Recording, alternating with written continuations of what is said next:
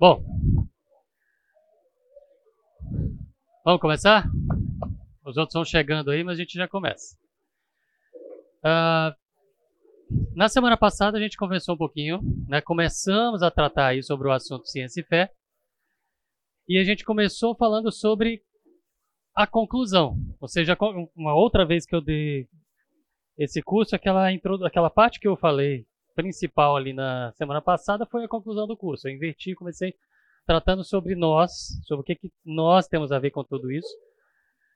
E um pouco sobre o problema entre ciência e fé, que a gente hoje a gente vai concretizar essa parte aqui do problema e sobre quem tem a razão, onde está a verdade, né?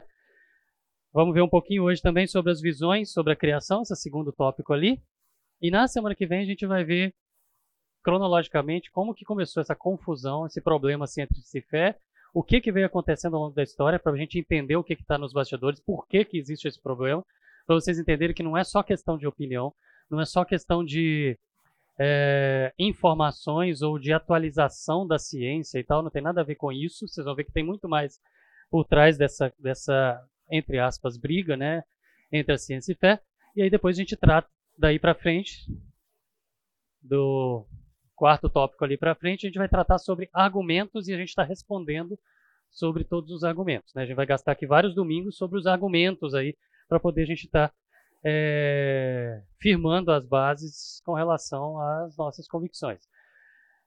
Só relembrando então da semana passada, quando nós falamos sobre nós, o que, que nós temos a ver com isso? Ou seja, nós no meio dessa história, nossa história com relação à ciência e fé.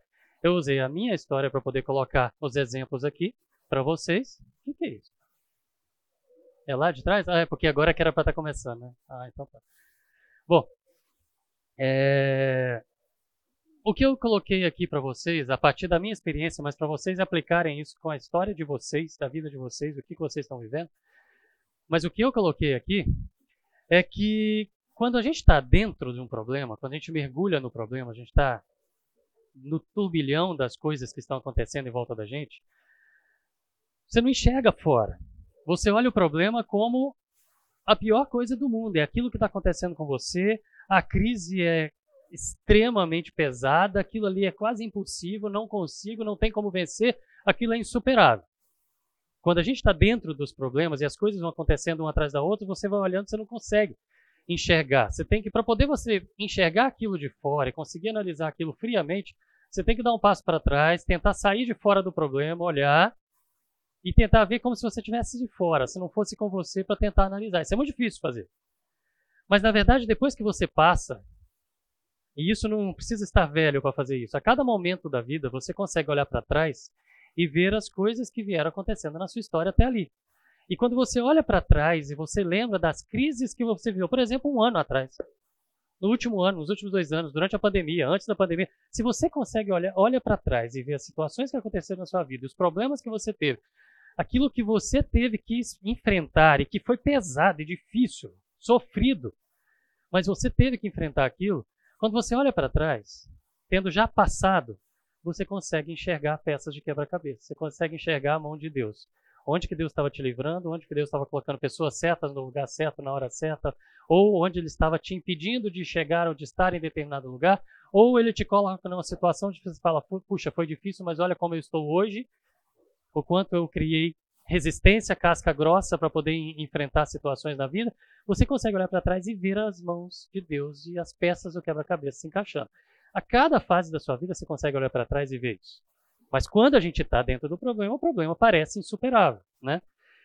E aí o que a gente viu aqui, que eu coloquei aqui, é que quando você para e olha para trás, e aí o momento que vocês estão definindo, um momento horrível da vida, de você definir o seu futuro e toda a sua vida e sua profissão e como, para que lado você vai em todos os sentidos. Nesse momento, você olha, você está enfrentando dúvidas, você tem que quebrar a cabeça, você tem que parar para pensar, vai muito se, e se não der certo, eu vou, mas e se não der, o que, que vai ser de mim? Como que vai ser?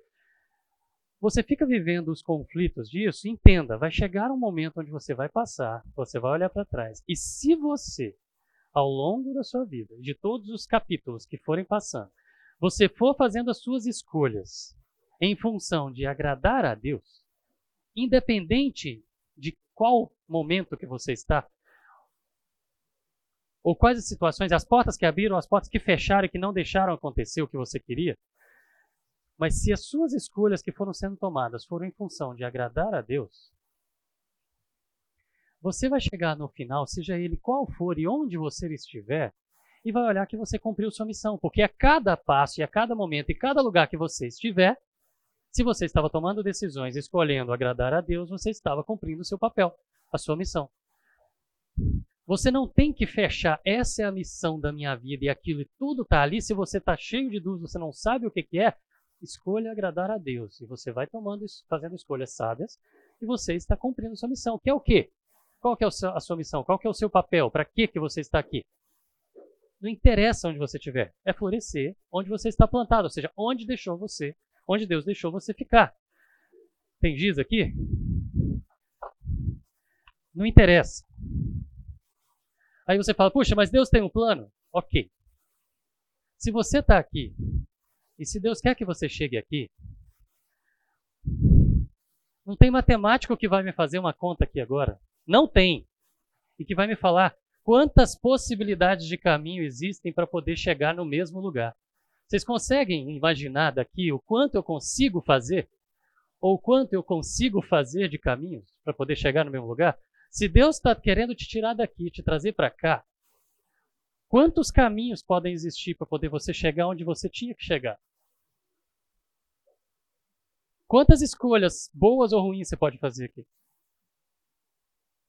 Quantas profissões, trabalhos você pode ter? Quantas decisões com relação à emoção, a sentimentos, a namoro, a tudo você pode fazer?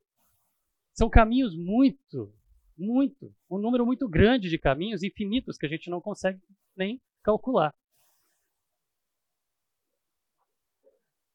Lógico que vão existir escolhas que vão trazer mais sofrimento do que outras. E aí é o que a gente está acostumado a ouvir dos nossos pais. Eu já vivi isso. Não vai por esse caminho que você não vai dar certo. Vai ser mais sofrido. E aí os nossos pais ficam tentando nos ajudar a direcionar para lados onde vão sofrer menos. Mas a gente sempre vai fazer escolhas erradas também. Quanto menos a gente errar, melhor. Mas a gente também vai fazer.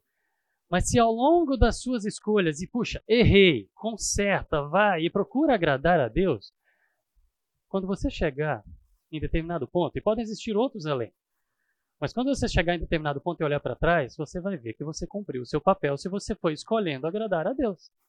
Você foi florescendo, você foi testemunhando, você foi sendo luz, refletindo Cristo. Certo? A gente conversou um pouco também sobre os nossos influenciadores. Quem são, o que, que eles querem e o que, que nós vimos o quê? Que, ah, ok.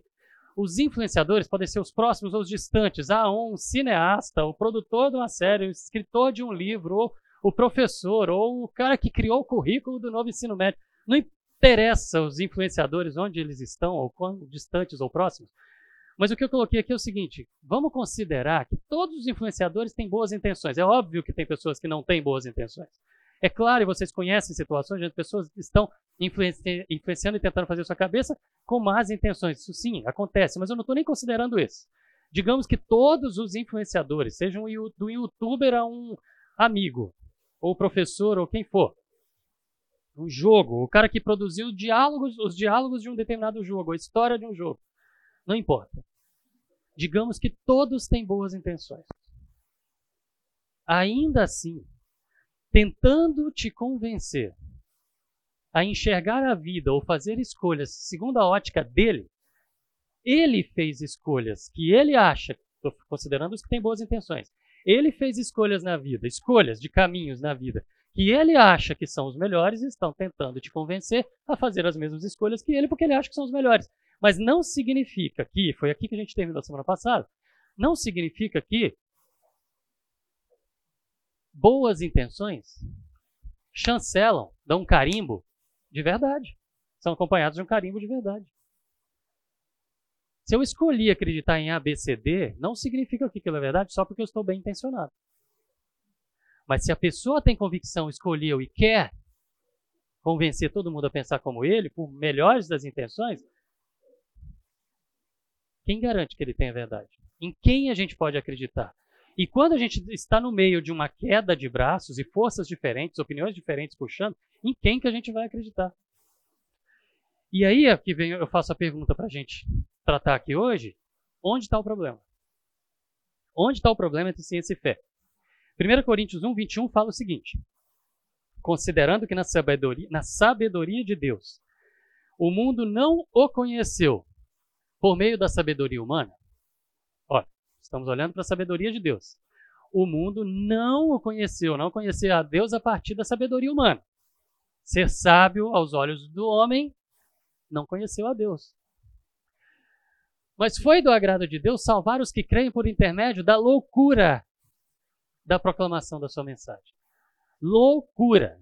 Gente, é isso. É assim que nós somos enxergados. Um bando de adolescentes, ao invés de estar jogando ou ou comendo, ou estar tá numa lanchonete junto com os amigos comendo agora no domingo à noite, ou jogando videogame porque está chovendo, ou não interessa fazendo qualquer outra coisa melhor do que estar sentado dentro de uma sala com 70, 80 adolescentes conversando sobre ciência e fé. Loucos, vocês são um bando de idiotas, vocês são um bando de loucos, e eu também, porque estou aqui falando. É assim que o mundo enxerga. É assim que nós somos vistos. Fato. Então a gente tem que acostumar com isso. Mas isso já estava lá há dois mil anos escrito. E a gente vai ver alguns outros textos de mais tempo, três mil anos. Mas o ponto é, a Bíblia já estava falando isso. Loucos. Assim que nós vamos ser enxergados. Loucos. Eu recebi essa tirinha numa lista do departamento onde eu trabalho em 2016. E ela retrata bem essa ideia. E é uma ideia que eu vou trabalhar bem aqui. Quem mandou essa tirinha é uma pessoa que eu conheço mais próximo, assim, na, na quando eles não está no palco, quando eles não está falando, não está ensinando, não está aparecendo para todo mundo, porque ele se porta e se coloca como ateu, só porque é chique. Mas no privado não tem nada de ateu. Mas nessa máscara que ele tem de sou ateu, aí mandou essa tirinha para todo mundo. O que, que ela trata? O que, que ela traz? Ciência contra todo o resto. Enquanto a multidão vai caminhando em direção, vai caminhando ao longo da vida encontra alguma dúvida ou alguma necessidade de respostas, a massa, o povão, os loucos, os idiotas, os bobos, os não inteligentes, escolhem respostas simples, mas erradas e vão para o abismo.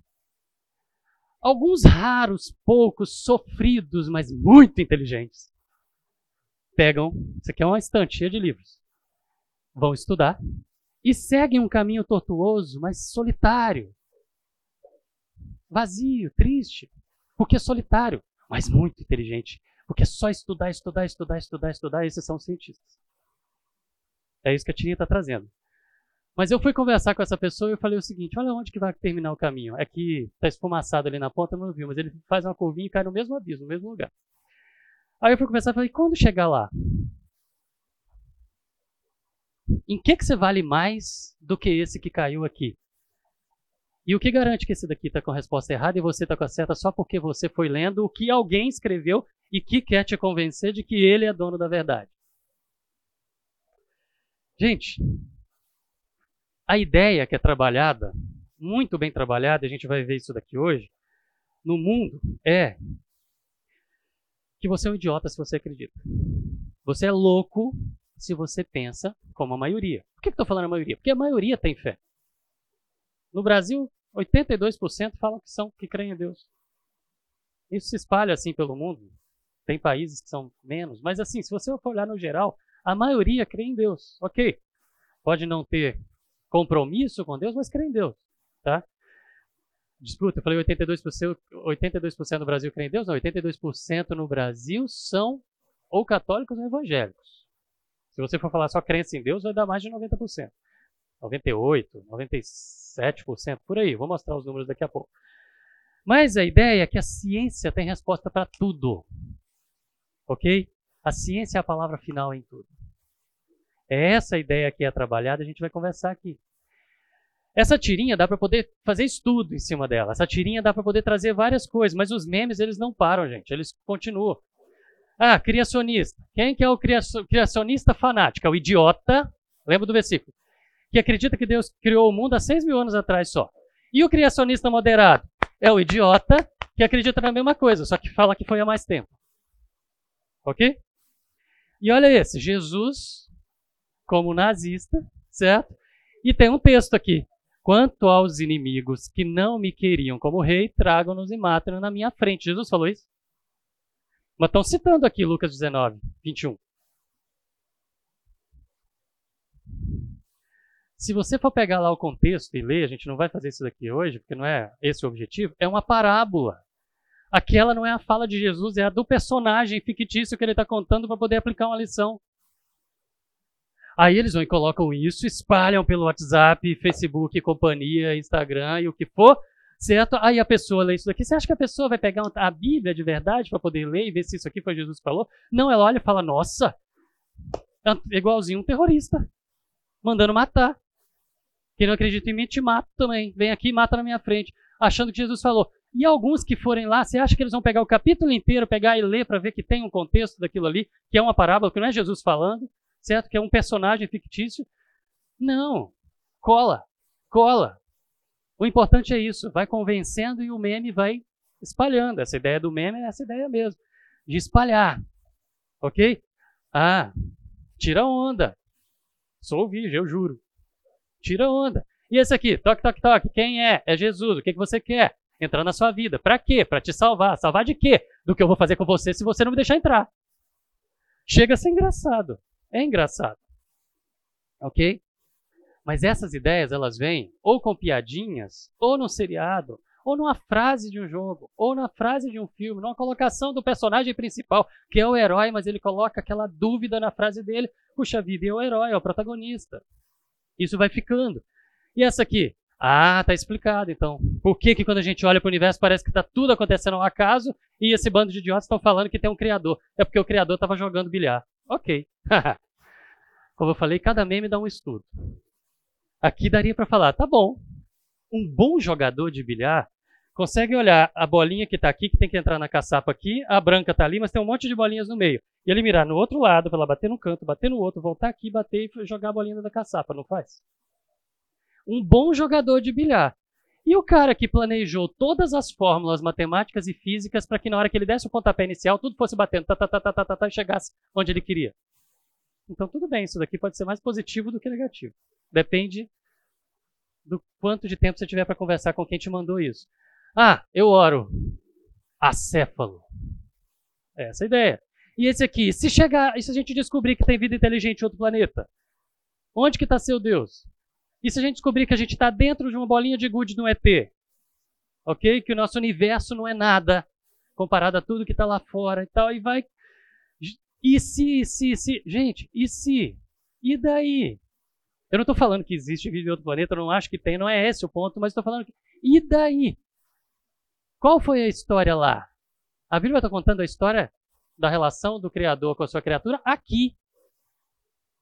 E se um dia chegar, não vai abalar a fé. Não precisa abalar a fé, mas os memes vêm para falar: se descobrir vida em outro planeta, sua fé acabou.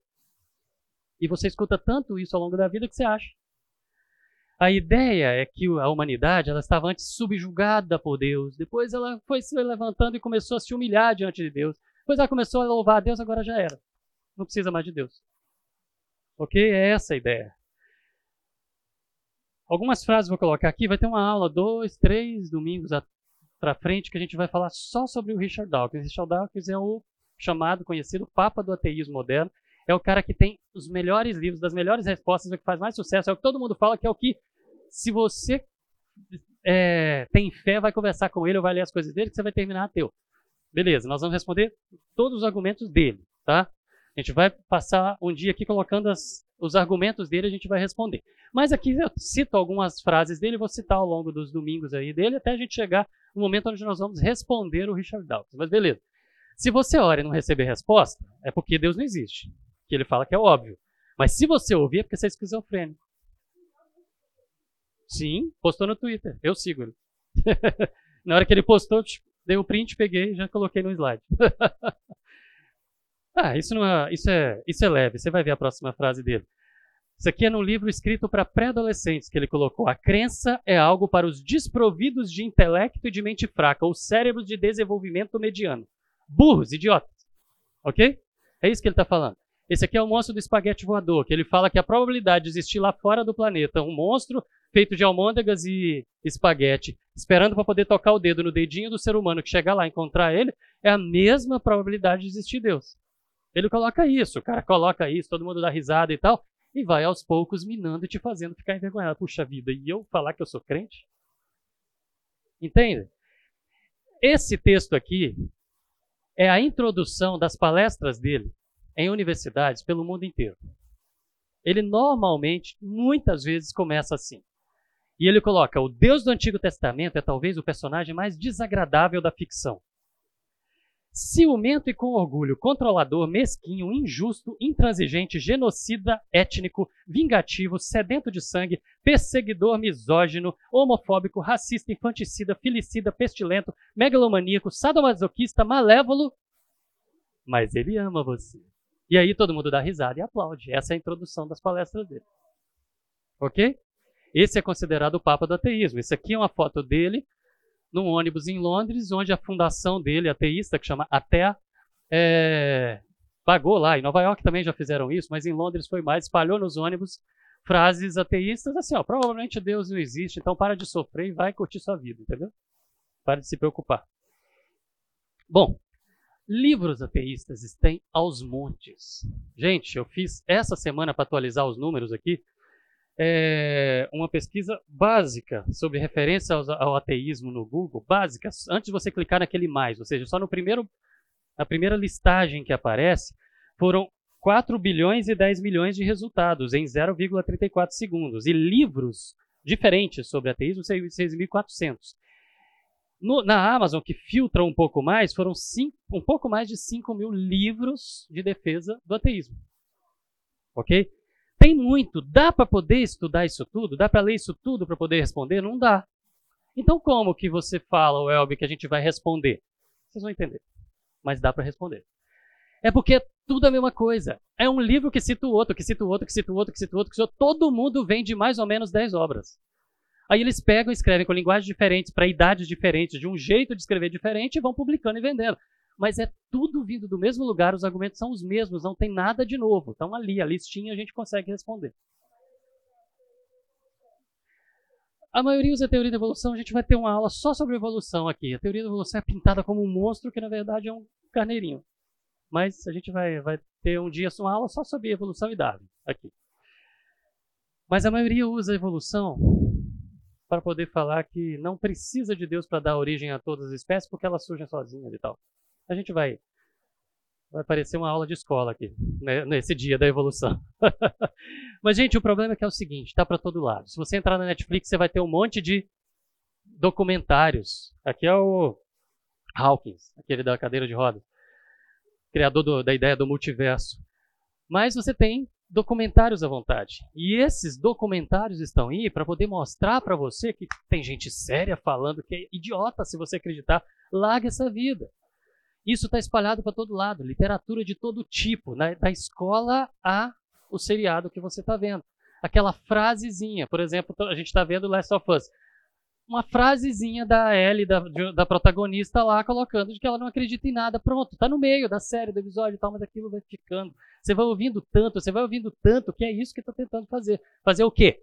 A gente concluir, naturalmente concluir, para que isso venha natural para a cabeça da gente, de tanto ouvir ou ver de tanta, tantas formas, de que a humanidade já evoluiu o suficiente para poder descartar essas baboseiras aqui as três principais religiões: cristianismo, judaísmo e islamismo. Está aqui, do mundo. Certo? E se você, diante disso tudo, continua crendo, você é um idiota, um insano, um estúpido. Mas, gente, nenhuma novidade. Nenhuma novidade. De novo, 1 Coríntios, porque a mensagem da cruz é loucura para os que estão sendo destruídos. Loucura a vida que nós temos, a maneira como nós enxergamos a vida, o, que nós fazemos, o fato de estarmos aqui, por exemplo, é loucura para quem está, não está sendo salvo, para quem está sendo destruído, para quem está caminhando para a perdição. Ok? É loucura, é assim mesmo. E isso já era esperado. Então nós temos que acostumar a ser realmente olhados como loucos e fazerem bullying e darem risada e tirar onda. Isso tem que estar resolvido, né? Você levantou a mão? Se quiserem, podem perguntar, viu, gente? Tá à vontade, tá? Só que tirar onda, às vezes, não tira, não convence a todo mundo. Tirar onda, ridicularizar, faz você se sentir envergonhado, acuado. Você não pode contar que você é crente. Você tem que ficar quieto, discreto, porque você não quer passar vergonha. Mas às vezes não convence todo mundo. E aí, existem estratégias também de apelar para outras apelar para outras coisas, outros sentimentos, não é vergonha, mas vamos lá. Imagina um mundo sem religião, o World Trade Center estaria ali, não teria terrorismo, não seria o mar de sangue que a religião já fez pela humanidade. O problema, gente, ele vai ficando cada vez maior porque estão mostrando pra gente que o mundo é melhor o mundo sem religião. E aí vem o Lennon, por exemplo, e vai com canções, imagine o mundo sem religião também. No Imagine, uma frase. A música é linda, eu gosto, gosto dos Beatles, eu gosto do Lennon, eu gosto da, dessa música, mas tem lá a frase: imagine o mundo ideal e utópico, descrevendo o mundo perfeito e sem religião também. Isso vem em tudo, de todos os lados do mundo, para nossa cabeça. Gente, e a ideia é sempre trazendo de que a religião é responsável pelas maiores mazelas da humanidade. Quando não é tirando onda, é apelando para a história, é apelando para a filosofia, é apelando para o emocional. Quantos seriados e quantos filmes existem falando sobre as bruxas de, as bruxas de Blair? Ou as bruxas de Salem? A bruxa de Blair ou as bruxas de Salem? Não vou, não vou adiantar porque é spoiler, mas vai ter uma aula onde vou colocar os números para vocês verem o tanto que as coisas são exageradas. Mas nós vamos ver de fato o que, que aconteceu em Salem. Tá bom?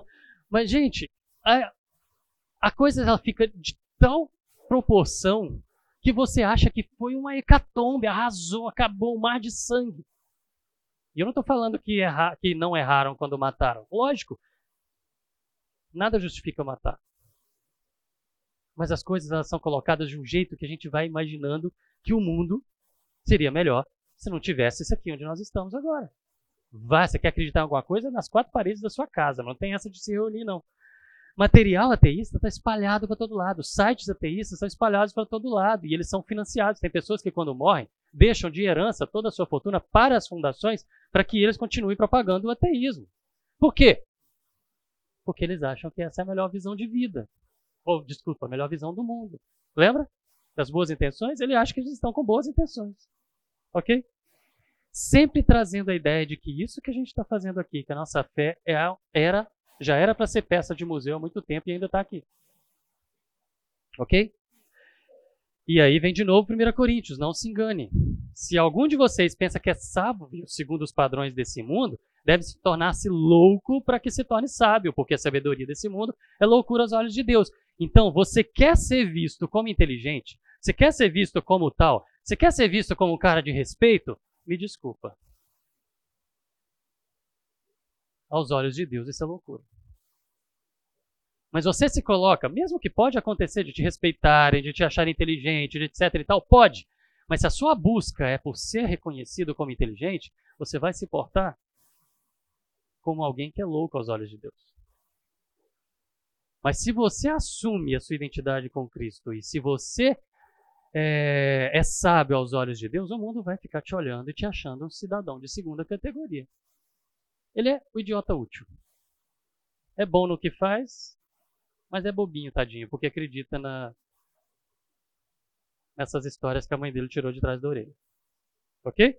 Essa frase não é minha, é de um professor que falou para uma garota aqui da igreja. Agora ela é jovem, né? ela era pré-adolescente na época e o professor falou com ela: essa história de Deus, sua mãe tirou de trás da orelha. Ok? Agora o problema é o seguinte: isso tudo que eu estou falando tem um alvo principal. E o alvo principal são vocês. Por quê? Porque uma pessoa mais velha já levou tanta tiração de onda na vida, já foi tão provocado na vida, já teve tantas situações, passou por tanto bullying, que ele já tem casca grossa, já acostumou e já não sofre tanto mais. Mas vocês, vocês. é muito injusto. Para vocês, na idade de vocês, tirarem onda, dói, machuca. E aí você vai sendo acuado mesmo. Ou seja, o foco principal para convencer são vocês, a juventude. Por quê? É uma estratégia ótima. Porque se você ataca a juventude, você vai acuando, deixando envergonhados, ou convencendo que é melhor não ter religião no mundo, você está convencendo a próxima geração que vai estar tá mandando. E aí, enquanto a próxima geração que está mandando já é mais ateia, você continua atacando as bases e os jovens para que a próxima geração que vai mandar no mundo, que são vocês, venha mais ateísta ainda, mais ateísta ainda. Ou seja, estratégia excelente. Nem vai ver os números daqui a pouco. Aliás, vamos ver agora. No Brasil, como eu falei, olhando para as igrejas, entre 52% e 70% dos jovens cristãos que crescem dentro da igreja, depois que passam da juventude, abandonam a fé. Esses números não acontecem aqui. Aqui é muito baixa a evasão da, da igreja. Por quê? Acho que essas pesquisas elas ajudam a responder, talvez. Por que, a gente tem uma, um distanciamento tão menor do que essas proporções tão grandes que, que acontecem em outras igrejas por aí, infelizmente. Mas, olha só. No Brasil, 87, lembra que eu falei que ia ver os números? 87% se declaram ou católico ou evangélico. Fora outros que falam que creem em Deus, por exemplo. Espíritas não estão nessa conta aqui, isso vai lá para 90 e tantos por cento.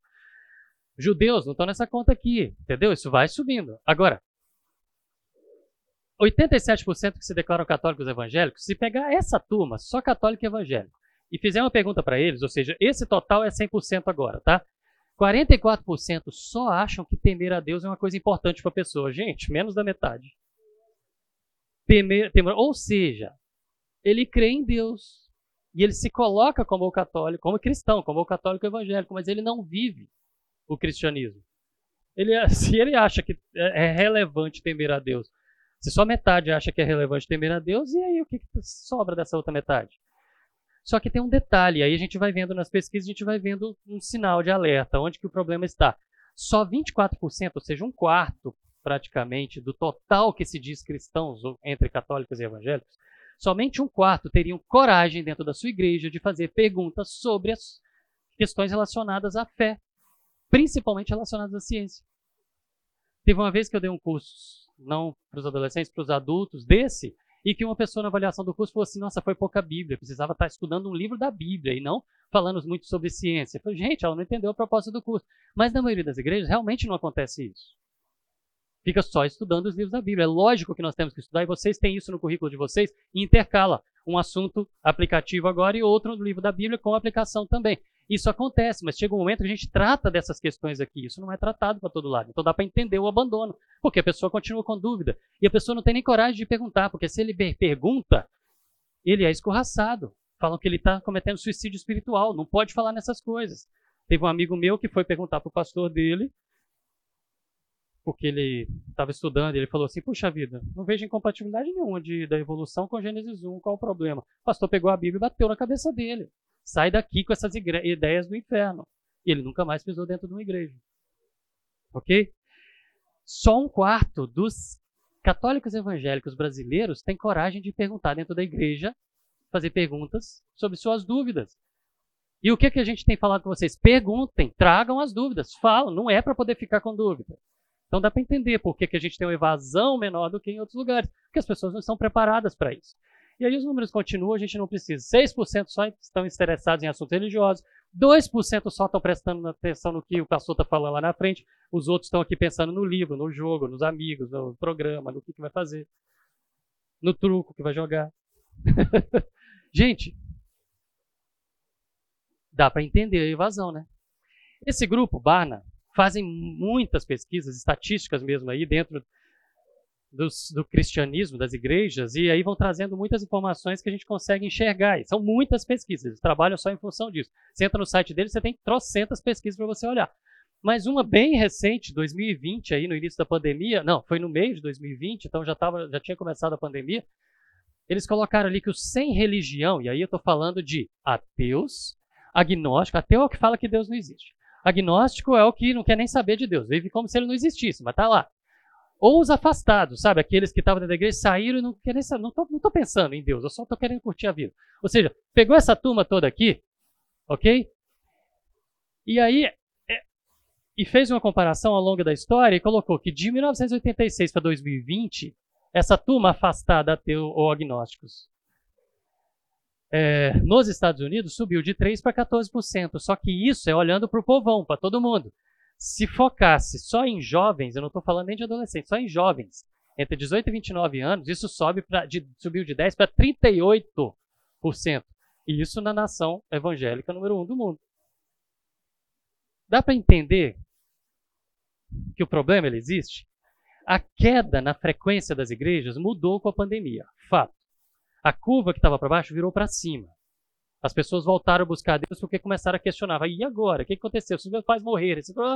As pessoas buscaram, buscam a Deus no sofrimento, na agonia, quando está numa crise. Mas por quanto tempo? Tem um monte de pesquisas, eles estão fazendo agora, por exemplo, por gerações. Então, vou lá, os baby boomers, avós de vocês, meus pais. É, geração X, que é a minha, geração Y, que já veio depois de mim, pais de alguns de vocês que são mais novos, geração Z e Alpha, que são vocês. A turma, eles vão fazendo as pesquisas por faixa. Gente, em todas, em todas as pesquisas, quando eles fazem a pergunta e tentam chegar lá, por que, que as pessoas abandonam a fé? Independente da faixa, as pessoas falam que não creem, independente da faixa, vem sempre as mesmas coisas. Lógico, tem uma, uma mescla de respostas possíveis, mas elas sempre são agrupadas nas mesmas questões. Tem várias, não só quatro, mas eu vou colocar as quatro principais. A primeira, as igrejas tendem a ser super protetoras, bota todo mundo dentro de uma bolha, de uma redoma e não deixa ver o mundo. Aí quando você sai, você não está preparado para aquilo. Lembra que eu contei semana passada? Número um, esse aqui. Número dois, a experiência acerca do cristianismo de adolescentes e jovens é superficial. Sabe aqueles acampamentos legais que vocês vão, brincam pra caramba, mas tem estudos profundos que mexem com você e fazem você, já, tamo, já vamos parar, tá? Mexem com você, mas fazem você tomar decisões sérias na sua vida? De se comprometer mais? Para a maioria não acontece isso. Os acampamentos são só para divertir. Ok? Isso, quem está respondendo, são as pessoas que viveram essas experiências e se afastaram e falam por que, que se afastaram. Ah, conheci alguns que acampamentos são profundos, mexem com a vida. Outros não, eu ia só para divertir. Era, o foco era só esse. Eu era super protegido, não sabia do que existia lá fora. E quando eu vi, eu me fascinei. E tal. Mas olha as duas, a três e a quatro. As igrejas tendem a ser antagônicas à ciência, você não pode falar de ciência porque isso é coisa do demônio. E a igreja é hostil com aqueles que manifestam dúvidas a respeito das questões relacionadas à ciência. Das quatro principais razões para o abandono da fé, uma é porque estamos protegendo demais e não expondo como é o mundo. A outra, a experiência interna é superficial, ainda não conta como que é lá fora e não deixa ver o que está lá fora. Ok? Mas duas delas falam: você não pode falar de ciência porque isso é coisa do demônio. Dá para entender então por que, que isso é um problema? Então tá. Se das quatro, dos quatro principais motivos, dois estão relacionados à ciência e fé, ciência e religião, existe então sim uma guerra sendo travada. Não é uma guerra entre a instituição ciência e instituição religião como um todo ok?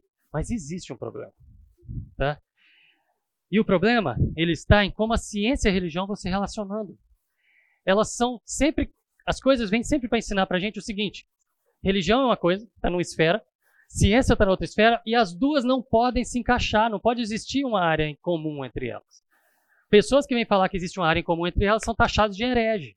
O fato de eu ensinar isso para vocês aqui na igreja, eu, falando eu, tem algumas pessoas de outras igrejas que falam que é um herege que está falando aqui na frente, porque fala que tem, tem como conciliar as coisas.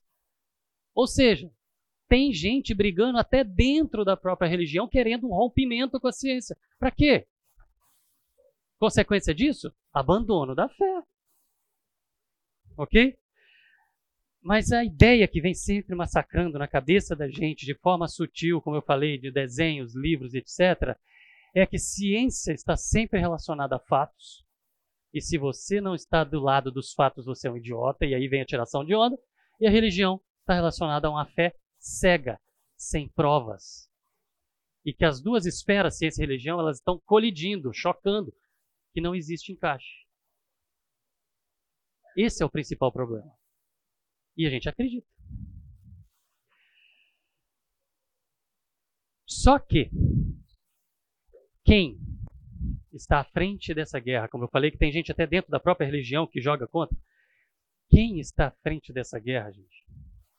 Não são líderes de instituições que falam por todos. Não existe a instituição ciência e que tem os seus porta-vozes que falam, mas a ciência está toda contra a fé. Não é assim. Ou a religião está toda contra a ciência. Não é assim. Não existe uma guerra entre as duas instituições. Não existe nem a organização da ciência como uma instituição todinha, que tem um, um líder, um, um chefe. Um... Não é assim. E se você for olhar para dentro da ciência, a maioria não está nem tratando dessas questões. Você vai para as engenharias, você vai para matemática, você vai para física, tem um monte de crente em matemática e física. Por quê? Porque sabe fazer conta. é muito mais cristãos físicos porque fazem conta e olham as probabilidades das coisas acontecerem e vê o quanto é impossível acontecer se não tiverem sido induzidas ou direcionadas, do que o outro que vai e fala assim: ah, a evolução dá conta. Dá? Dá. Mas tem alguns detalhes. Vamos fazer conta. A gente vai tratar disso aqui. Então existem pessoas num e no outro. Existem pessoas na ciência que, olha bem, que fizeram a sua escolha de fé. Fé. Fé é a certeza das coisas que não se vê. Ou seja, é você ter certeza daquilo que você não está vendo as provas. Eu estou falando de fé. Eu estou fazendo afirmações aqui hoje que eu vou levar duas, três, quatro aulas para poder responder. Não estou falando que eu vou demorar para responder. Eu vou construir a ideia em quatro aulas. Nós vamos falar de vários argumentos. Eu vou mostrar para vocês que é mais que você precisa de mais fé para ser ateu do que para ser crente. Muito mais fé para ser ateu do que para ser crente. Mas ainda assim, e a gente vai mostrar isso daqui, mas ainda assim, pessoas dentro da ciência fazem a sua escolha de fé, desculpa, ateísta, só que são famosos, se colocam como inteligentes, são os mestres, os professores, os autores de livros, os produtores de filmes, de cinemas, etc. e tal. E esses caras que fizeram a sua escolha de fé ateísta, eles escolheram não acreditar porque não existem as provas. Não existe. Eu não estou falando que tem poucas. Eu estou falando que não existe nenhuma prova sobre a inexistência de Deus. E a gente vai tratar disso aqui. O cara escolhe não acreditar, mesmo diante das evidências contrárias, e esses sujeitos estão falando e propagando suas ideias, e os outros vão repetindo. Lembra que eu falei dos livros? Um escreve o livro e 500 escrevem outros baseado no livro dele. Todo mundo está repetindo a mesma coisa. Um escreve o livro, dá palestra em universidade, vai e fala num programa, em talk show e vai lá. E os outros vão lá e fazem YouTube, fazem vídeo no YouTube, fazem comentários, fazem é, cinema, fazem seriados, fazem desenhos animados e a gente vai tra trazendo e repetindo as ideias que saíram de onde? Da escolha de fé ateísta de alguns. Então não é um exército lutando contra a fé. São alguns dentro da ciência que escolheram não acreditar, e esses, a gente depois vai falar dos números, e esses estão levando os outros como maritacas, ficando repetindo as coisas dele, como se aquilo fosse fato. Mas do mesmo jeito, dentro da fé teísta, nós, tem aqueles que também assumiram que para si a missão deles é lutar contra a ciência. E isso gera uma guerra, uma guerra. E leva seguidores também. Então, a gente vai dar a pausa aqui, mas em resumo, qual que é o problema entre ciência e fé?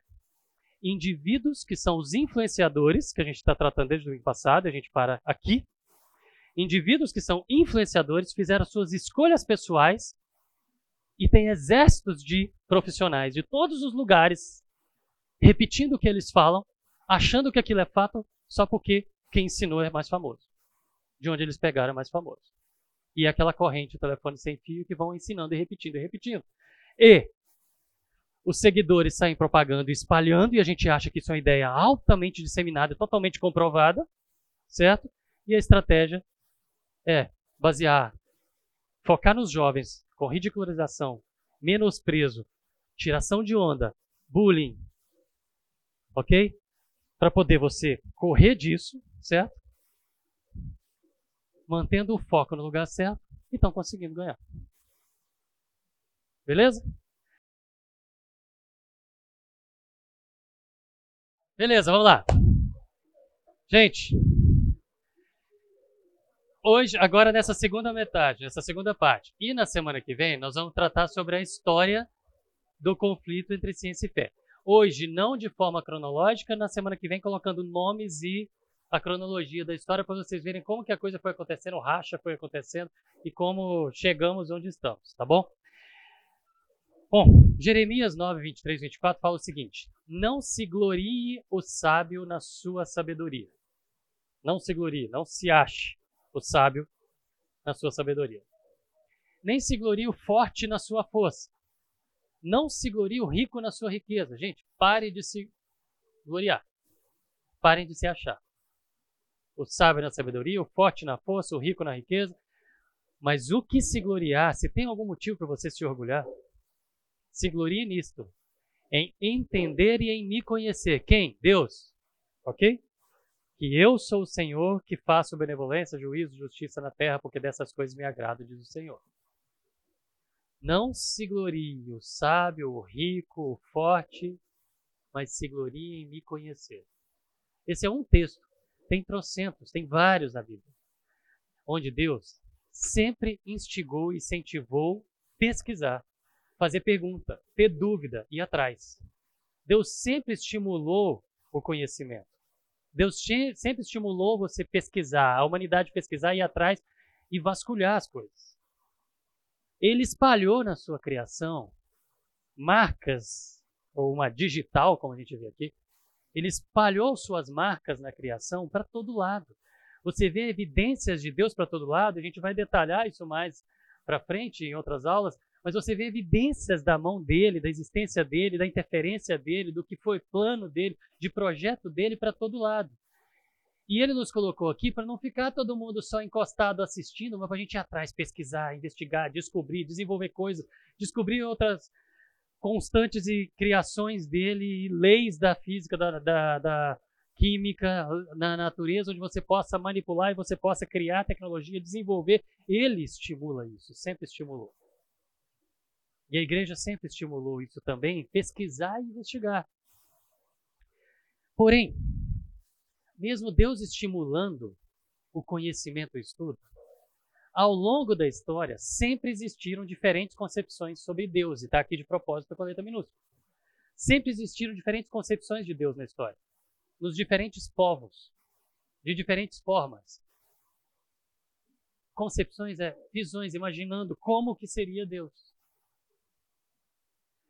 E no meio dessas, desse panteão de deuses que a humanidade criou, imaginando como seriam Deus ou os deuses, certo? Essas divindades aí que apareciam, elas sempre manifestavam diferentes facetas do comportamento humano, ou seja, eram divinos no poder, mas humanos nos comportamentos. E isso tinha um motivo tem um motivo para a humanidade ficar criando deuses para poder refletirem o homem. Era do homem para Deus. Então, se existe ira, amargura, inveja, ciúme, cobiça, ganância, aqui os deuses também fazem essas coisas. Era como se fosse um outro povo que de lá mandava aqui. Isso está na ficção. Você vê Thor, por exemplo, você está tá ali. Tudo bem que a Capitão América falou Deus fraco. Não, não, isso foi o Hulk. Mas, é... Não, a Capitão América falou o quê? É, só tem um Deus. E ele não veste essas roupas ridículas, tá? Beleza. Foi, foi assim, né? Acho que lá que o Capitão América falou. O Hulk falou foi Deus fraco. Com o Loki. Bom, vamos falar um pouquinho sobre essas diferentes concepções de Deus, visões sobre Deus, então, que apareceram aí ao longo da história, mas sem a gente colocar cronologia aqui, só tratando dessas visões. Tá bom? Concepções. A primeira delas, e a que é a mais legal na ficção, é o politeísmo. Por quê? Você tem vários deuses com poderes, superpoderes sobre-humanos, certo? Mas esses poderes, eles estão aí em diferentes aspectos da natureza. Esses poderes estão aí manifestando. É o Deus do ar, é o Deus do mar, é o Deus do trovão, é o Deus do ar, é o Deus da floresta, é o Deus do planeta, é o Deus do sol, é o Deus da lua, os deuses desse panteão, eles estão ali manifestando poderes relacionados à, à criação. Poderes relacionados a obras do Criador. Então são concepções de Deus, desculpa, concepções do homem a respeito de Deus, colocando um Deus para mandar cada tipo de fenômenos da natureza ou forças da natureza ou grandezas da natureza. Mas o politeísmo, com essa divindade toda, coloca aquilo que eu falei: divindades que manifestam o comportamento humano. Então, como eu falei, ira, amargura, inveja, ciúme, cobiça, ganância, vingança, e as coisas vão por aí. Idolatria. É... Sadismo. Pega características negativas humanas e reflete isso em Deus. Qual que é o objetivo? Porque se até um Deus age com ira, por que, que eu não vou agir? Se até um Deus tem amargura, por que, que eu não vou ter? Se até um Deus é invejoso, por que, que eu não vou ser? O politeísmo, colocando deuses com as diferentes facetas do comportamento humano, justifica o comportamento humano. Então eu olho para os deuses e falo: tá bom, sigam minha vida, porque eles também estão seguindo a deles. Eu estou só agindo mais para o lado de um deus do que do outro. Ok? Esse é o politeísmo. Religiões gregas, romanas, certo? Egípcio, o politeísmo estava ali, certo? Greco, romano, egípcio, estava lá. O panteão de deuses estava lá. Mas aí vem o panteísmo. O panteísmo é o, é o melhor expresso ali pelo Avatar. É Gaia, é a Mãe Terra. Aquela ideia trabalhada ali no Avatar, no filme, de que tudo está interligado, tudo é Deus, mas era um Deus pessoal, que tinha vontade. Pessoal não, é um Deus que tinha vontade, ou seja, Gaia, a mãe terra lá do planeta, lá Pandora, ela mandou os animais irem lá lutar contra os invasores. Ou seja, existe uma vontade desse Deus que é a mãe natureza. Isso não é de trás da orelha, isso existe aqui, isso existe para a Terra, existem pessoas que creem e defendem isso aqui. E é a ideia que foi reportada, retratada ali em Avatar onde Deus está em tudo, tudo é Deus, tudo são deuses, são partes do Deus, que é a mãe, natureza, e ela tem uma vontade e ela interfere, certo? Isso é o panteísmo, tá? Então essa ideia do avatar lá, ela não é puramente ficção. Existe essa concepção, já existiu e existe em vários movimentos diferentes, achando que Deus está em tudo. Eu tenho um colega biólogo que ele conversa com a árvore, ele pede para a árvore para poder dar a frutinha para ele, entendeu? E só que ela deu muito obrigado, sou grato a você, muito obrigado e tal, abraça, faz carinho. Panteísta, ok? Agora, além do panteísmo, tem o panenteísmo, que é a da força, que é a religião retratada ali em Star Wars. Que é o quê? Deus não tem vontade. Deus, no panenteísmo, que é o da força, que é o da, do, do, do, do Star Wars, é, ele é uma energia que flui pelas midi-glorians, e olha só o nome, midi-glorians, de glória. Ok? É uma energia que flui em todos os seres, e essa energia pode ser canalizada para o bem ou para o mal, certo? Mas essa energia não tem uma vontade, não tem um absoluto, não é uma pessoa, não é um ser. É só uma energia que flui por todos, e isso é Deus. E cada ser vivo do universo, ele incorpora nele, saúde, essa energia e ele pode canalizar para o lado bem ou para o lado mal, mas Deus é uma energia impessoal. Então, o panteísmo, Deus é tudo, todos são deuses, parte, né? Todos são partes do Deus maior, que é a mãe terra, no caso, a mãe natureza, mas ele tem vontade. No panenteísmo, ele não tem vontade. Ele é aquela energia que deu origem a tudo e que faz todos existirem e que pode ser canalizado, certo? Então, sabe, que a força esteja com você é o Deus te abençoe. Certo? É isso aí. Essas ideias, elas estão englobadas dentro das religiões orientais. E que lá em 2 Pedro fala dos, dos místicos, ou dos cristãos místicos, aqueles cristãos que eles se envolviam com essas ideias, já existiam lá de trás, gente, isso não é novidade, sempre foi. Estou falando da história, isso sempre existiu. Então, essas religiões orientais, elas sempre estavam ali, essas ideias eram difundidas com muito menos velocidade e penetrância do que a gente tem hoje, mas elas estavam ali. E até cristãos se envolviam com isso e eles abraçavam essas ideias, ok? Então, essas religiões orientais, elas estão presentes, principalmente em animes ou em seriados ou filmes que tenham essa, como eu citei alguns aqui, Star Wars, Avatar e companhia, e vai, Naruto e coisas assim, essas ideias elas estão ali, como Deus está em tudo e ora ele tem vontade, ora ele não tem vontade, dependendo de como for. Mas as principais, as que a gente vai precisar aqui destrinchar e sair respondendo, são realmente ateísmo, que é aquele que fala Deus não existe, certo? Nós estamos sozinhos, não existe o outro aqui colocando o dedinho, tá bom? Não há Deus, e tenho certeza que ele não existe, esse é o ateu. E o agnosticismo, que a gente vai ter que responder também, que é aquele assim, não sei se ele existe ou não existe, mas eu não quero saber, na verdade. Vou viver minha vida como se ele não existisse. Ok? Ateísmo e agnosticismo juntos. Eles entendem, eles acreditam que foi o acaso o grande criador. Quando você pega um texto agnóstico ou ateu, ou ateísta, e você lê, só um pouquinho, Henrico, e você lê esse texto, se você trocar a palavra acaso por Deus, fica um texto religioso.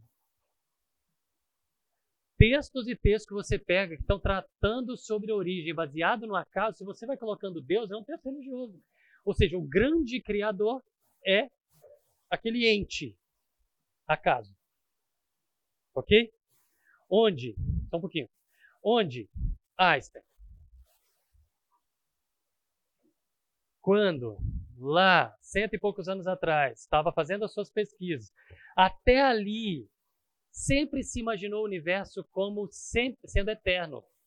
Dentro da ciência, teosofia, que era toda uma coisa só, os pensadores sempre imaginaram o universo como sempre tendo existido.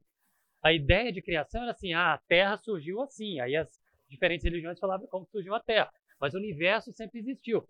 Até chegar aqui em Einstein, quando Lemaitre, um físico francês lá, que era um padre, veio conversar com ele, mostrando as contas, para eles poderem trabalhar junto os dados e chegaram na conclusão do Big Bang, de que teve o início. Até ali se imaginava que o universo sempre tinha existido. Mas ali eles concluíram de que teve um início 1.0 para tudo, até para o tempo. Até o tempo. Ou seja, se Deus estava antes disso, não existia tempo, não existia origem. Ele simplesmente estava lá. Ele sempre existiu, porque o tempo começou aqui com o Big Bang. Só que essa ideia, quando Lemaitre chegou para o Einstein e mostrou isso, mostrando que o universo teve um princípio, a resposta do Einstein foi o seguinte: isso está me cheirando muito criação. Gênesis. Será que é isso mesmo? Vamos conferir. Caramba, é. Então teve um princípio. Tem muito físico cristão. Tem muito físico crente. Eu vou usar a palavra crente porque não é só cristão judeu também, então mais abrangente. Tem muito físico crente, porque quando vai fazer conta, quando vai ver essas coisas, vai, ah, não tem como. Se existia tudo num ponto, e esse ponto estava estável, e toda a energia do universo saiu de um ponto, e se aquilo estava estável e eternamente não existia, se nem o tempo existia, aquilo estava ali eternamente, não tem como aquilo expandir e gerar o universo do nada tem que existir um desequilíbrio em alguma coisa estável para aquilo sair do lugar. Se estava toda a energia do universo concentrada num ponto, e a física vive discutindo o tamanho desse ponto, mas se estava toda concentrada num ponto, toda a energia do universo estava concentrada num ponto, alguém de fora desse ponto tem que ter dado um peteleco nele para poder desestabilizar, para aquilo começar a expandir. Aí, para resolver isso, esse cara aqui veio e propôs o multiverso. Sabe a ideia do multiverso da Marvel, de várias linhas temporais? Isso é ficção. O multiverso de verdade, de teoria científica, é do Hawkins. E a ideia dele é o seguinte: ele tinha raiva de, de, de, da fé e da religião. A esposa dele era, era cristã. Era. E aí, ele, para poder tentar justificar a ideia de que, já que o universo não existiu sempre, teve um começo, e esse começo joga para a religião, como Einstein falou, então tá, multiverso. Que significa o quê? Existiu um universo, ele se expandiu e ele voltou e colapsou e concentrou tudo num ponto. Até que chegou num ponto que ele começou a expandir de novo e voltou. Ou seja, ele criou a teoria que não tem nenhuma evidência, zero. É só uma coisa que ele criou para poder falar que não precisa explicar o ponto zero. Não precisa explicar quem foi que deu o pontapé inicial no Big Bang. Para isso, já que a física colocava o seguinte, tá, tem, toda energia estava concentrada num ponto, Big Bang, e alguma coisa tem que ter gerado essa instabilidade para poder tudo existir. Então, já que não tinha resposta, porque a conclusão óbvia era, era Deus que deu esse pontapé inicial, então ele falou: então tá, não precisa responder eh, falar sobre Deus. Não precisa pensar que teve Deus. Então vamos continuar acreditando que o universo foi eterno, só que ele fica expandindo e encolhendo, expandindo e encolhendo, expandindo e encolhendo. Esse é o multiverso, vários universos que escolhe, expande e encolhe. Essa é a ideia do Hawking. Zero de evidência, mas foi simplesmente para poder não ter que falar que existe Deus, para poder dar o um pontapé inicial no Big Bang. Ok? E aí o Richard Dawkins, que é o papa do ateísmo, que é biólogo, que pega carona no Hawkins e traz os argumentos dele que a gente vai responder um por um no, em outra aula. Fala aí.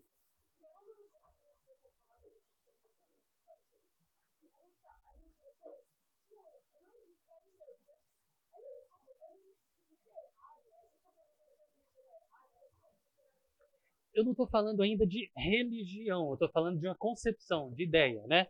Politeísta.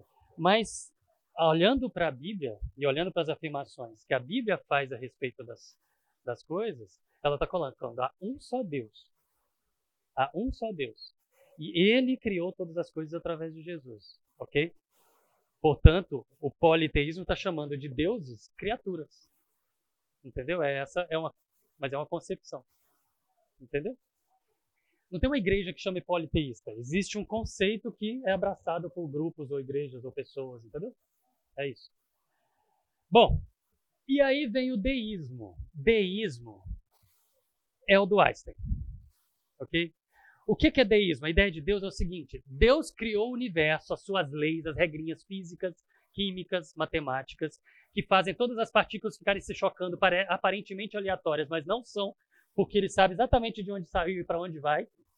Ele planejou todas as fórmulas e constantes físicas e químicas e matemáticas para que isso acontecesse e saísse do ponto do pontapé inicial do Big Bang, chegasse onde vai chegar. Ele planejou tudo, calculou tudo e deu a atacada na bolinha, ok? Essa ideia deísta é que Deus fez isso só e se afastou. Quando ele deu o pontapé no Big Bang, ele se afastou. Ele não se relaciona com ninguém. Esse era o Deus do Einstein. O deísmo é essa ideia, essa concepção. Deus criou todas as coisas, fez tudo, soltou ele não está aqui. Não tem como conversar com ele. Não tem como me relacionar com ele. Ok? Só que alguns deístas, e aí não estou falando do Einstein mais, mas só que alguns deístas usam inclusive a Bíblia para poder se referir a essa criação de Deus mesmo e tal, mas para poder falar que ele não se relaciona com a gente. Coloca lá, por exemplo, Deus descansou de toda a obra que fizera, em Gênesis 2, 2 e 3 falando que ele descansou no sentido de cessou de criar. A ideia é essa mesmo. Quando fala que Deus descansou, que ele cessou de criar. Mas aí eles colocam cessou de criar e cessou de se relacionar, ele não está mais aqui. Já que tá, usam a Bíblia para poder colocar isso, então vou colocar, a gente não vai voltar em deísmo mais, então vou colocar aqui uma resposta bíblica também, porque se um deísta usa a Bíblia para poder falar que Deus não se relaciona, a Bíblia coloca também em Colossenses o quê? Ele, quem? Deus. Não? Ele é a imagem, não. É Jesus. Ele é a imagem do Deus invisível. Primogênito de toda a criação, primeiro de toda a criação. Está falando de Deus e Jesus, certo? Pois nele, quem? Em Jesus. Foram criadas todas as coisas nos céus e na terra, as visíveis e as invisíveis. Ok? Matéria clara e matéria escura. Tudo que você quiser colocar aí nesse bolo.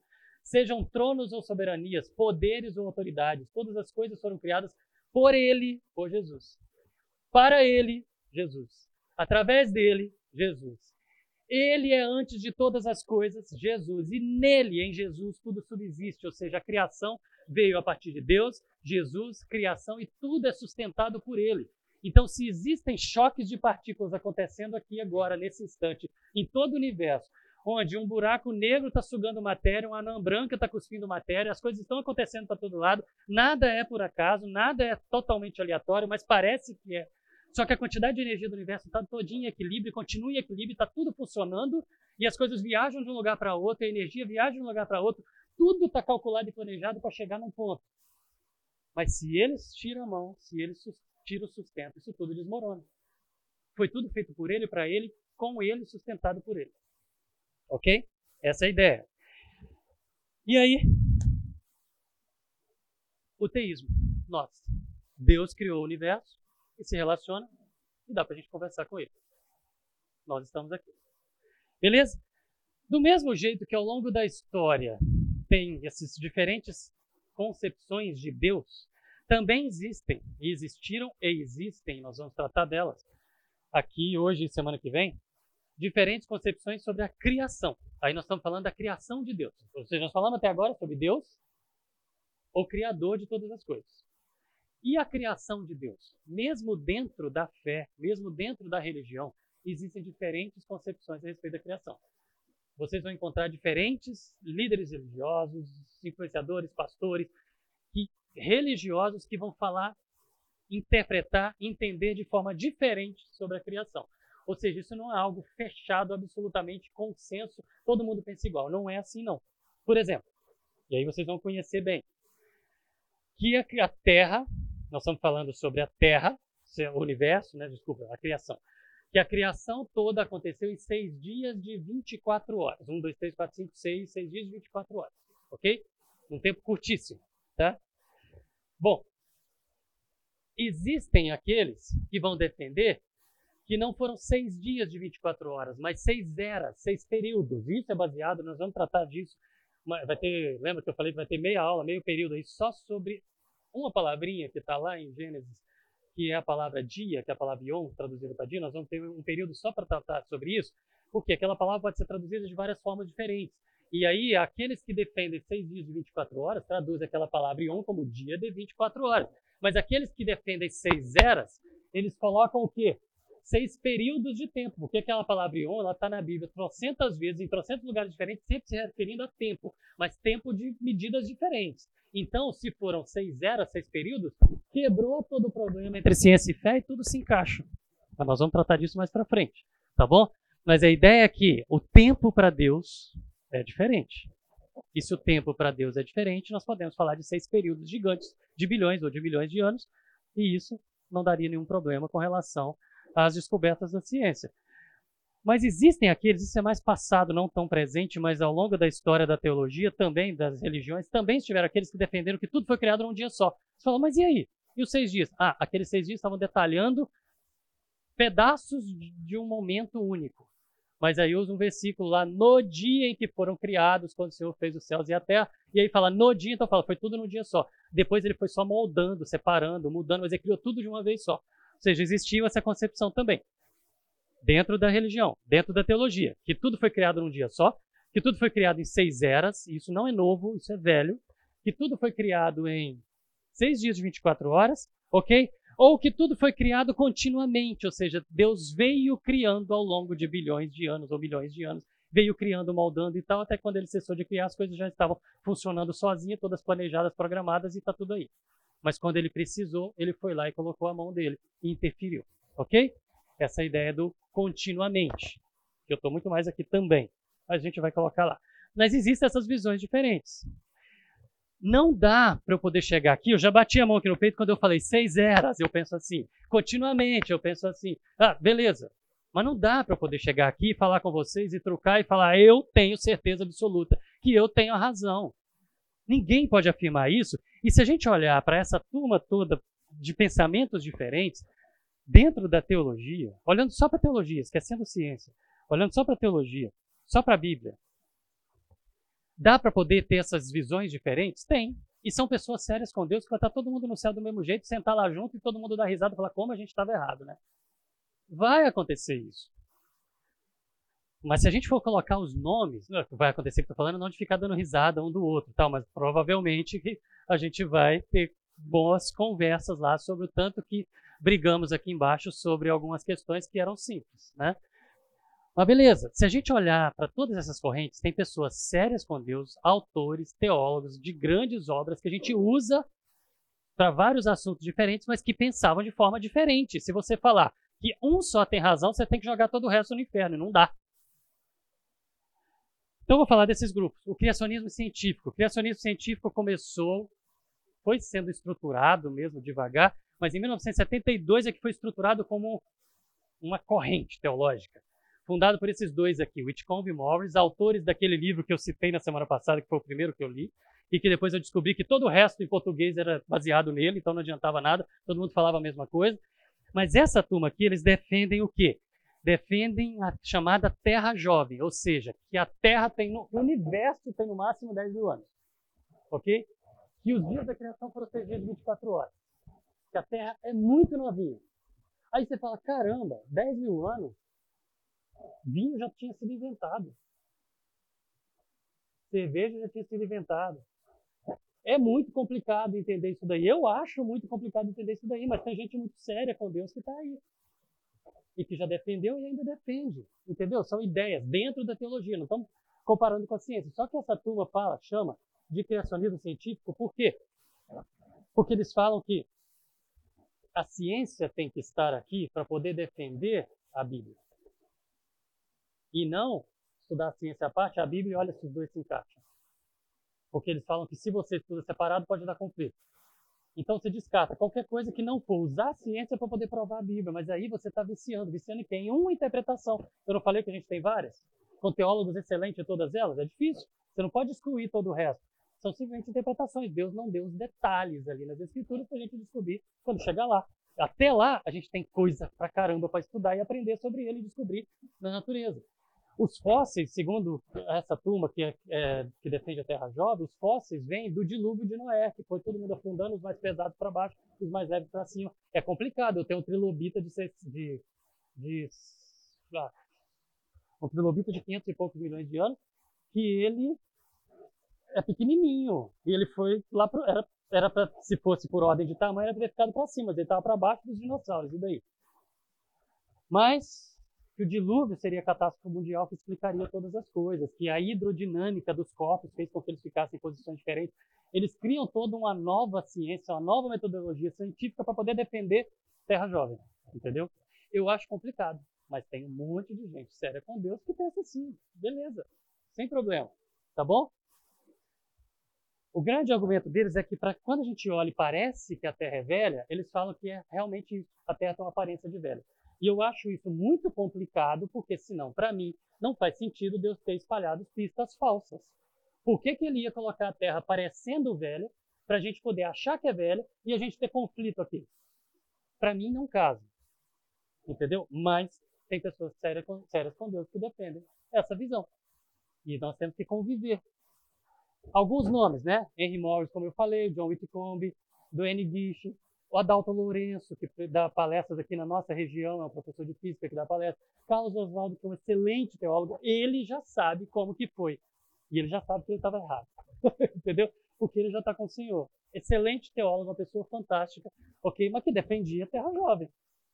Mas como ele já chegou lá, ele já pegou spoiler antes da gente. Mas a ideia. Oi? Ah, mas a ideia é que gera esses memes e gera mais complicação, mais conflito você defender a Terra Jovem. Porque aqui, ele vem e coloca, aqui estão os fatos. A ciência. Aqui estão os fatos. Que conclusões nós podemos chegar a partir dos fatos? É assim que a ciência funciona. Mas aí o criacionismo científico fala o seguinte, parte da Bíblia para poder fazer todo o resto. Então aqui estão, está a conclusão. Gênesis. Vamos usar a ciência para provar isso. Só que o problema é que está partindo de uma única visão teológica e é complicado. Né? Bom, ainda existe a turma do chamado design inteligente. Design inteligente são, tem tanto cristãos que defendem teologicamente dentro das escrituras que existe um designer, ou seja, um criador, que fez todas as coisas, mas existem também alguns grupos que se intitulam design inteligente que são agnósticos. Eles não querem saber quem é esse Deus, não acham que esse Deus se relaciona, são meio tipo Einstein, deístas. Não acham que Deus se relaciona, mas que ele criou todas as coisas, que tem provas o suficiente de que tudo foi criado. Não existe prova de que não existiu, que não foram criados, mas existem provas de que foram criadas por alguém, por um ser inteligente. Então, já que existem essas provas, eu estou falando de diagnóstico, não estou falando de religioso. Já que existem essas provas, então beleza, vamos então estudar cientificamente essas provas, entendendo que o Criador existe, mas ele não é de nenhuma religião. E eles não se envolvem com nenhuma religião. Essa é a ideia do design inteligente, tá? Essa ideia se estruturou mais e arrancou em 1996, isso é novo, com, essa, com esse livro aqui, A Caixa Preta de Darwin, desse bioquímico lá, do Michael Beer, que ele é que divulga isso de forma mais institucional aí como design inteligente. Ele se tornou cristão, era ateu e se converteu. Aí vem a teoria do gap. A teoria do gap ela é teológica, tá? Ela é toda estruturada em uma palavra. Gênesis 1, no princípio criou Deus os céus e a terra. Gênesis 1, 2, e a terra era sem forma e vazia. Essa palavra era sem forma e vazia, o era, pode ser traduzida por tornou-se. Como pode ser traduzida por tornou-se? Então, os adeptos da teoria do gap defendem o quê? Que Deus criou uma terra onde habitavam os dinossauros, os gigantes, etc. Os fósseis estavam todos dessa terra velha. Quando o diabo caiu, na queda do diabo e seus anjos, a terra foi destruída, ela tornou-se sem forma e vazia, e aí depois ele recria tudo em seis dias e 24 horas. Ou seja, a teoria do gap ela tenta ajuntar o que a ciência vem descobrindo, que o universo é velho, que a Terra é velha, que a criação é velha, certo? Com a ideia dos seis dias de 24 horas para poder continuar falando que a palavra Ion tem que ser traduzida por 24 horas. Ok? Mas sempre baseado em uma palavra. Ao invés de traduzir por era, traduz por tornou-se, cria toda essa teoria que casa e fala, então faz sentido encontrar dinossauros, você vai achar e, e, e medir, usar as diferentes formas de datação, que não é só uma, eles pegam no pé, quem é contra, pega no pé de um, o pessoal da Terra Jovem fala que acabou no 14 não é um bom método de datação, porque erra pra caramba. Sim, mas existem 12 métodos. Então, assim, é velho. Aí a teoria do gap coloca o seguinte: tudo bem que é velho, era da primeira Terra, que depois foi recriada. Então, tudo bem, casa o velho, a aparência de velho do universo ou da Terra, com a ideia de seis dias da criação há menos de 10 mil anos atrás. Essa é a ideia da teoria do gap. Essa teoria é antiga, ok? Mas ainda tem pessoas hoje que defendem. Mas esse cara, Thomas Chalmers aqui, foi o primeiro que estruturalmente escreveu sobre isso, mas ele já apontava esse cara, esse episcópio, como autor dessa teoria, lá atrás, em 1500. Hoje, se você pega a Bíblia de Estudo Scofield, que vende aqui na livraria da igreja, nas notas de rodapé lá de Gênesis, ela está defendendo essa teoria. E lá do, entre o primeiro e o segundo versículo da, da, de Gênesis teve uma nova, uma destruição e recriação da terra. 7h27. Dá para falar um pouquinho mais. Gente, posso atrasar 5 minutos só para terminar a aula, tá? Vou terminar 7h35, tá bom? É... E aí vem essa turma do criacionismo progressivo. Essa e a próxima, eu estou, eu, eu, Elbe, eu me posiciono entre essas duas. Eu faço um pacote entre essa e a próxima e ajunto as duas, esse sou eu. Esse é o criacionismo. O criacionismo progressivo é o quê? É do dia era, que pega a palavra ion, que realmente está escrita lá que é traduzida para dia, mas que pode ser traduzida para tempo, e coloca como tempo um tempo indefinido, ou seria seis períodos. Então, período 1, período 2, período 3, período 4, período 5, período 6. Quem institucionalmente, né, oficialmente defende muito essa são esses dois. Esse daqui já veio falar aqui na igreja, o Ross não, o Hannah já veio aqui falar. Eles fundaram essa Reason to Believe, que é uma organização para pesquisa da criação, e defendem essa ideia do dia-era. Tudo começou com esse livro aqui, The Genesis Question, que foi um livro que esse curso, em 2011, eu dei pela primeira vez, porque o pastor Fernando me deu esse livro para ler e falou, prepara um curso a partir daí. Aqui na igreja você vai achar a maioria dos pastores que concordam com essa, essa visão teológica aqui do dia era, ok? E o que que eles trazem? Gênesis não é, não retrata dias de 24 horas, mas seis períodos. Seis períodos, bilhões de anos, tudo bem. Está resolvido, ok? 99% dos problemas se resolvem aí. Seis períodos indefinidamente longos. Gênesis eram eras, e a visão deles, eu vou explicar isso mais para frente em outra aula, mas a visão deles era que eras, você traduzir Gênesis 1 por períodos, é muito mais literal do que dias de 24 horas. Por exemplo, um dia, Deus cria todos os animais, o homem, ele acorda, manda ele dar nome para os animais, é um ser humano. O relógio roda no tempo do ser humano, não no tempo de Deus mais. Certo? E esse ser humano olha para todos os animais, dá nome para todos eles, classifica todos eles, faz o papel de biólogo ali. Aí depois que terminou de todos os animais passarem na frente dele, ele sair dando nome, ele olha e se sente sozinho, porque ele vê que todos estavam aos pares. Aí Deus faz ele dormir, vai lá e tira uma costela, faz um clone, deleta um X e coloca um Y no lugar. Não, desculpa, deleta um Y, duplica o X faz a Eva nascer, aí ele acorda, ele olha, faz um poema para ela. No período de 10, 12 horas de um dia. Então, na visão dessa turma aqui, períodos é muito melhor do que dias de 24 horas. É mais literal você falar em período do que isso. Não é só esse o argumento, tem outros, mas a gente vai falar isso em outro momento. Tá bom? Tudo baseado em nessa palavra aqui, dia. Sendo assim, fecha o quê? Deixa eu olhar a hora. Beleza, tá ótimo, vai dar certo. Fecha o quê? sem problema nenhum. O universo tem 13, 13 bilhões de anos, legal, tudo bem. Se encaixa, sem problema nenhum. A palavra ion pode ser tem 12 significados, gente. Todos eles para tempo. Não por que, que tem que escolher um dos 12 e fechar que ou você fala que são dias de 24 horas ou você é um herege. 13 bilhões de anos, beleza. Ah, se mudar, se a ciência for lá e descobrir que são 15, tudo bem. Não se encaixa. Se encaixa, são seis períodos. A Terra tem 4,5 bilhões de anos. A vida na Terra surgiu, primeiro, início da vida, 3,5 bilhões de anos a brincadeira de Lego da vida, a explosão do Cambriano, que todas as formas, todos os filos, lembra? Reino, filo, classe, ordem, família, gênero, espécie. Filos, todos os filos que existem até hoje surgiram aqui, ó, 600 milhões de anos atrás. Acho que quando Deus mostrou para Moisés e Moisés escreveu lá cada um do, do seu jeito, ele estava vendo os filos. Sinceramente, eu acho que era isso. Vou perguntar para ele quando eu chegar lá.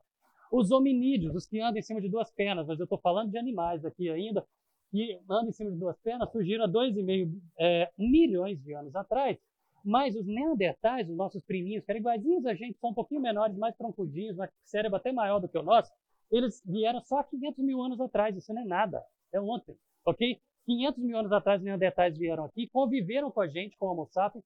Há 300 mil anos atrás surgiu o domínio do fogo. Começaram sinais de tecnologia. Mas adivinha quem surgiu há 300 mil anos atrás? Nós, Homo sapiens.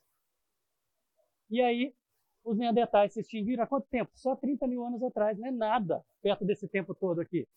30 mil anos atrás, os neandertais se extinguiram, cruzaram com os sapiens, tiveram filhos com os sapiens. Tem gente até que questiona se é outra espécie mesmo, porque a definição de espécie não era para poder dar para misturar e ter filho. Ok? Há 14 mil anos atrás aconteceu a Revolução Neolítica, ou seja, a domesticação de animais, plantando, colhendo, agricultura, deixaram de ser nômades, começaram a ficar parados, construir cidades. Olha a civilização aqui. Há 14 mil anos atrás, só. E há 12 mil anos atrás, olha que interessante, terminou a primeira a última glaciação e entrou no período interglacial, quando as geleiras derretem e a Terra enche d'água. Nós vamos falar isso mais para frente. Tá bom? Eles têm um livro, Quem foi Adão? O Adão seria um cara lá do Neolítico que Deus pegou e colocou o espírito dele ali. Adão clonou, fez a Eva. É tudo literal, gente, não tem nada figurativo. Gênesis é literal, é essa a ideia do dia era, tudo literal. Foi assim mesmo. A única coisa que quebrou aí é, ao invés de 11 de 24 horas, é tempo, período. Mas o resto tudo fecha, tá bom? E aí vem a última. Ah, eles defendem isso tudo, mas eles são contra a evolução. Ponto. O único ponto que eu discordo deles é esse. Porque o próximo grupo, que é o evolucionismo teísta ou criacionismo evolucionário, é a turma que fala o seguinte: tudo que o anterior, o grupo anterior fala, estou falando de cristãos, tá? Estou falando de interpretação de visão teológica, não estou falando de, de ciência, de teólogos, tá? Os teólogos que são os evolucionistas teístas falam o seguinte: tudo da, do, do, dia era, daquele período de grande de tempo, e ONU é dia de 24 horas, tudo bem, fecha isso tudo direitinho mas que Deus pode ter usado a evolução para criar. Os evolucionistas falam o seguinte: Deus usou a evolução para criar. Então toda a diversidade biológica vem da evolução que Deus usou. Foi ele que escolheu o bicho certo na hora certa, para fazer a mutação certa e para poder pular no lugar certo na hora certa. Mas eles afirmam isso. Eu não estou aqui afirmando que é evolução, não ponho todas as minhas cartas na evolução de jeito nenhum. Mas eu acho que sim, a evolução pode sim ter sido uma ferramenta que Deus usou, não acho que é problema nenhum. E a gente vai ver isso depois. Tá bom? Mais pra frente. Tá? Bom, debaixo desse título de evolucionismo teísta, vocês vão ver o tanto de gente conhecida. C.S. Lewis estava aqui. C.S. Lewis é o primeiro aqui. Tem vários nomes conhecidos. Francis Collins, o chefe do projeto Genoma Humano, que sequenciou o genoma humano todinho e gerou a revolução tecnológica que a gente está tendo aqui hoje. Francis Collins, você pega vídeo no YouTube dele dirigindo louvor no culto dos jovens da igreja dele. Ok? O maior geneticista do mundo. Está aqui. Cristão. Evolucionista teísta. Está ali. Você vai falar que ele é herege, vai jogar ele no inferno por causa disso? John Lennox, matemático de Oxford. Da mesma universidade do Richard Dawkins. Alistair McGrath, de Oxford. Dennis Alexander de Oxford, bioquímico e químico ali. E tem mais um monte de nome. Essa daqui é do NIT, do Nancy Peace, a Ruth Vansevitz, essa turma todinha aqui. Mas olha que interessante, eu estou fechando. Essa frase eu queria colocar, porque esse daqui é um cara que é evolucionista, é, né, evolucionista teísta, ele agora, há pouco tempo, não agora, na pandemia, início da pandemia. Ele morreu e foi com 99 anos e já descobriu se ele tinha razão. Já pegou spoiler lá na frente. Mas ele escreveu isso, eu queria ler com vocês aqui para a gente poder fechar as visões da criação, sobre a criação dentro da teologia. Eu não acho que isso foi uma entrevista no programa de rádio que ele colocou isso, isso foi redigido. Eu não acho que exista nenhum conflito entre ciência hoje e as escrituras. Creio as escrituras foram mal interpretadas muitas vezes e nós tentamos fazer as escrituras dizerem coisas que elas não querem dizer. E a gente vai ver isso daqui dois domingos. Qual o propósito de Gênesis? O que, é que ele queria dizer? A gente não tem que ficar forçando a Bíblia a falar o que ela não estava querendo falar. E é isso que ele está dizendo aqui. A Bíblia não é um livro de ciência. Fato, não é mesmo? A Bíblia é um livro de redenção. Tem um recado para ser dado ali. Tem um propósito para esse livro. É claro, eu aceito a história da criação. Eu creio que Deus criou o homem, sim. E se isso deu por um processo evolucionário, em que um certo ponto, lá no Neolítico, né, ele pegou essa pessoa, esse ser, e fez dela uma alma vivente, colocou ou não, colocou o espírito dele ali, desse homem, e chamou ele de Adão, certo? Isso não muda o fato de que Deus criou o homem. Foi Deus que fez. É essa a visão desse cara que vocês conhecem. Seja da forma que for, Deus o fez. Isso não faz diferença para o que o homem é, para a sua relação com Deus. O cara que falou isso daqui, não sei se todos vocês já ouviram, mas é considerado, depois de Paulo, apóstolo Paulo, o maior pregador do evangelho da história, o Billy Graham. E para as pessoas que falam que, por exemplo, para eu estar tá falando isso daqui na frente, eu sou um herege, está jogando o Billy Graham lá no inferno. Não dá, gente. Não dá. É aqui que eu quero fechar. Não dá para poder chegar e afirmar que você entender diferente algum ponto que a Bíblia não deu os detalhes e taxar todo mundo que pensa diferente como herege, não dá. Não dá para poder alguém chegar aqui e falar, eu tenho a razão. Eu brinco falando que depois vamos chegar lá em cima, a gente vai dar risada e ver que eu tinha razão, mas é uma brincadeira, porque não dá para poder Agora, uma visão radical demais, que joga contra um monte de evidências e provas, é complicado. E a gente vai tratar delas aqui. E aí eu queria finalizar contando uma historinha. Em 2011, quando o Fernando me deu aquele livro, pedindo as escolhas, tinha falou, leia, prepara um curso. Eu fui preparar o curso. Da segunda vez que eu dei o curso, eu já dei sozinho e no, no formato já colocando dia eras e tal, como eu gostava. E o Fernando tinha dado esse livro, gostou do livro, fui colocar essa visão aí. Mas a primeira vez eu quis ser bem democrático. E aí eu fiz o seguinte, eu chamei aqui na igreja pessoas representantes de todas as correntes, dessas correntes teológicas, para poder dar um curso comigo. Eu falei, vamos cada um falar de uma, ó pessoal, cada um falar de uma, em uma aula, e depois no final a gente faz um debate e tal. Achei que ia ser, nossa, ia ser bem legal. Tudo bem. E aí fiz uma reunião com o pessoal. Primeiro, eu consegui gente de todas as correntes, menos o do criacionismo científico, que defende seis dias de 24 horas. Eu não achei aqui na igreja um professor de escola bíblica que defendesse essa visão, naquela época. Aí eu pedi uma pessoa para defender essa, não era bem o que ele concordava, mas ele estudou para poder defender essa daí. Fora ele, todos os outros, cada um defendia a sua. Aí a gente fez uma reunião com os professores, para a gente estruturar o curso. Lá no templo, cima sentando todo mundo, depois do culto, e começamos a conversar. Gente, impossível. Porque ficava um já defendendo e o outro já defendendo, o negócio já estava ali, o debate não chegava, não tinha como chegar no consenso. Tem séculos que essa discussão está acontecendo, vocês vão ver na semana que vem, tem séculos que essa discussão acontece, em alguns casos milênios, mas a gente ia chegar numa reunião depois do culto. Aí eu fui fiz a proposta para todos eles, para não ficar dando briga no curso, que foi uma única versão desse curso em 2011, está gravado, e nunca mais a gente vai repetir, porque não deu certo. Mas eu fiz a proposta para eles o seguinte: vamos combinar o seguinte. Cada um vai falar a sua visão sem tentar convencer os outros. Sem tentar forçar o outro, que o outro é herege que está falando diferente. E vamos combinar de quando a gente chegar no céu, quem for primeiro, espera os outros chegar antes de entrar na sessão do filme Berechit, Origem. Tá?